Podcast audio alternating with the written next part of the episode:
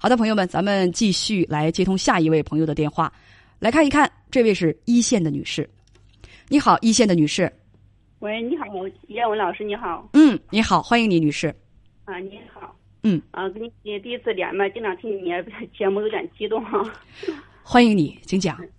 啊，我今年三十四岁，有一个十四岁的儿子，老公是三十八岁，就是跟姐妹之间就是。近就是半个月之内发生的矛盾，给你讲述一下。嗯。然后就是我是也是一个常年不在家的，我两口子在外地就是上班，然后就是过年一般提前一个月回来，回来然后我就是嗯在我娘家这边买的房子，跟我妈一个小区，就是我现在我姐是个单亲家庭，我妈跟着我姐住的，然后我回来了，呃小孩子现在上二年级，然后上网课，我来了我就让他来我家里上网课。然后上了一个星期，一个星期我姐就就好像也就放假了，我姐就回来了，回来就就回家了。回家女士，嗯嗯，咱们注意讲述问题的方式。半个月前你生病了，对，你的大姐跟你是在一个小区，对，你在外地打工，回来其实你不常回来，回来你还帮她看了一个星期的孩子，是的。就这么说不行吗？咱们捡重要的说，叫言简意赅啊。呃，你们，你告诉编辑说，你们之前去哪儿玩都带着姐姐的两个孩子是吗？呃，一般都带着，是。嗯，一般都带着。呃，不过，你你们好像也不常回家哈。嗯，玩的机会反正也不多。但是大姐离婚了，跟妈妈住在一起，她的两个孩子也是跟她在一块儿，对吗？是是是，是是跟我妈他们一起。但是这一次。得知你生病了，大姐没来看你，为什么呢？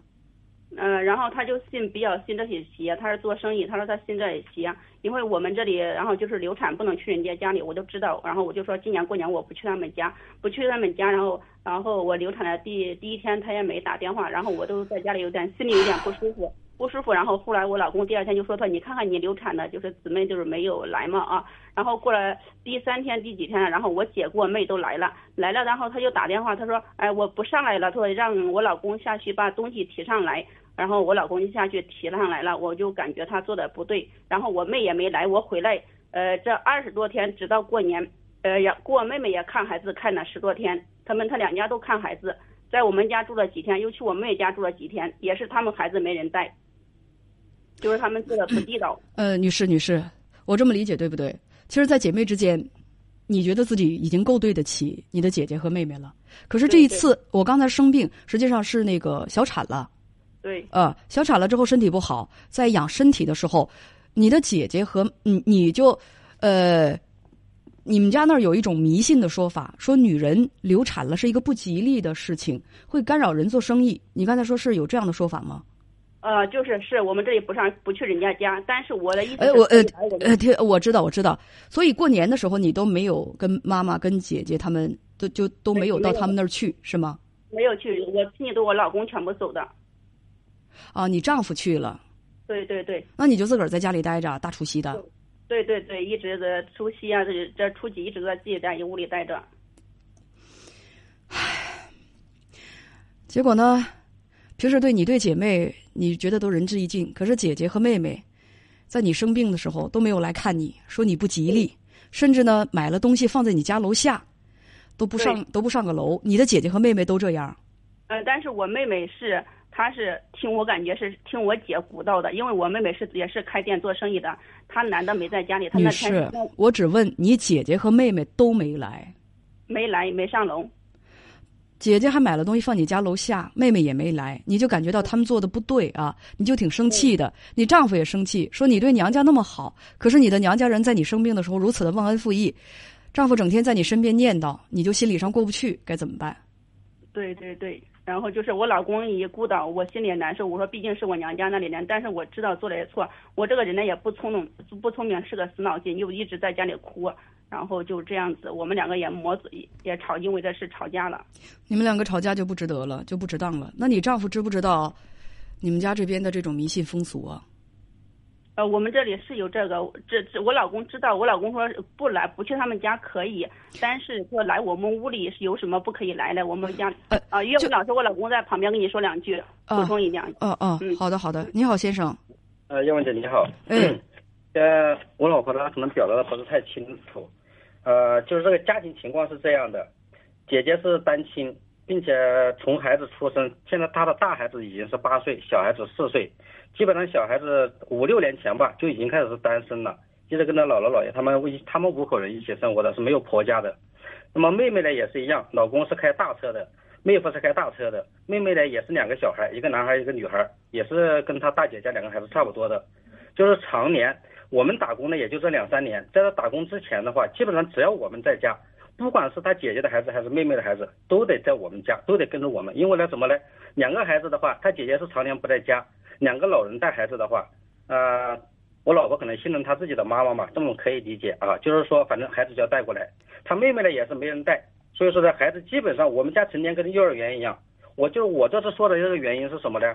我不是说觉得小孩子在这边我们不该带。说如果说他们两家都没有空，我们可以带，但是呢，带的话，他的姐姐我们今年是腊月初一回来的，他姐姐的小孩在我们这边七天，走了之后呢，他妹妹的两个小孩又来我们家，一直待到腊月二十九才走，腊月二十九，他的我老婆的妹夫回来了，两口呢，他妹妹和他妹夫两个人啊都没有上来，就是孩子还在我们这边。就是让我们孩子让这两个孩子。稍等，先生。嗯，我觉得这个吧，咱们说的有点嗯，就是重复了。因为刚才你记不记得，我跟你妻子我在描述他对他姐妹的时候，我用了一个词叫做“仁至义尽”。究竟如何尽心，这个已经听过了。我希望你补充一些你妻子刚才没有讲到的东西。他觉得的话，就是怎么说呢？其实我跟他也没有矛盾。呃，这个点就在于呢，他自己心里过不去那个坎，他总认为啊。就是说，我不应该在他面前说他的姐姐的不对或者妹妹的不对，所以他的这种想法你怎么看？我觉得人呐，你觉得你该不该在他面前总是说这个？我不是说总是说，但是你做的不对的地方，我是肯定要提出来的。呃，等等等等等等，你妻子小产已经多长时间了？二十天。二十天啊？对。二十天，他现在的身体对你们来说应该是最重要的吧？对。所以总他的总在他面前提这个，对他的身体有什么好处呢？他说的总不是总，而是我偶尔说两句。偶尔说这个有什么好处呢？不是这样的，就是他所有的，我们现在所有他娘家的亲戚都来了，就他姐姐和妹妹没有来。所以先生，他的娘家的亲戚确实不对，你妻子已经够上火的了。所以哪怕是偶尔在你妻子面前去念叨这个，你觉得对你妻子的身体有什么好处呢？除了让他更上火之外。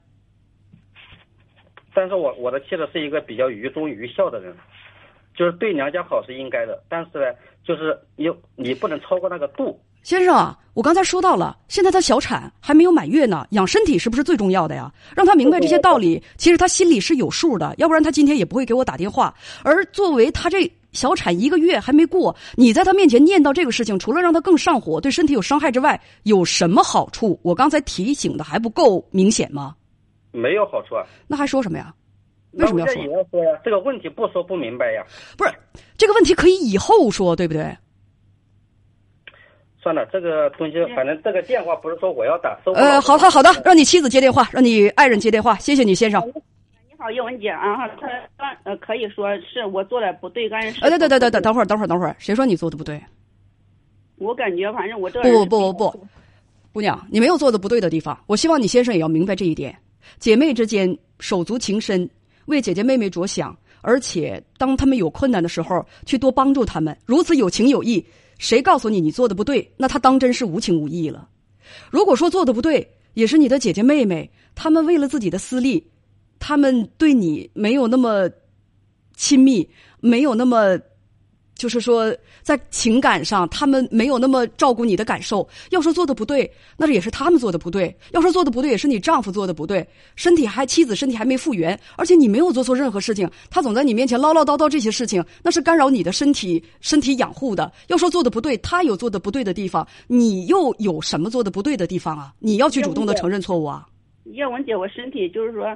呃，不，现在是说你身体的问题吗？我是想告诉你，你没有什么做错的，你不需要向任何人道歉。那我我老公对我娘家也是也可以。他你老公可以对你娘家有意见，但是现在最重要的，我认为是你的身体。你的就是你现在你养小月子，你的姐姐和妹妹他们这种做法，对你的情绪、对你的身体已经有伤害了，他就别火上浇油了，不好吗？我没有火上浇油啊，叶文姐先生，先生，我知道你没有火上浇油，也许你是无意识的，请让我和你妻子继续说话好吗？谢谢你。你这个好的，朋友们啊，这个这个没有没有，如果是这样的话，我没有办法继续跟这个先生说话了。啊，你过来，我跟你说叶文姐。咱们现在你还有什么问题？啊，我就是说，呃，就是我讲，就是想听一下你的意见。我老公在我面前说，有时我也想，就是说，感觉是不是我做的不对，为我们这个家庭，呃，反正我挣钱也是为了这个家庭，是不是我有感觉我要需要哪里改善一下？然后我心里想法就是说，姐妹之前呃之之间立了，呃，就是我们两个人在屋里吵架，现在我姐他们、我妹他们也不知道。我说我需要哪里改进，然后做了做了不对，然后我刚才已经稍等稍等稍等啊，你想知道你做的哪有做的不对的地方？我作为一个旁人，我要告诉你，我没觉得你有什么做的不对的地方，这个我已经说过很多次了，对吗？那你如果问我建议以后怎么做，就是四个是四个字，心里有数。心里有数。嗯什么叫心里有数？就是你帮助你的姐妹和你的娘家，是你心地善良、手足情深，你没有什么错。但是你要知道，他们对你是一种什么样的感觉。不要因为你的宽容帮助，而就是说让你的姐妹到心生怠慢，到不知分寸、不知轻重。这一点我们要做的心里有数。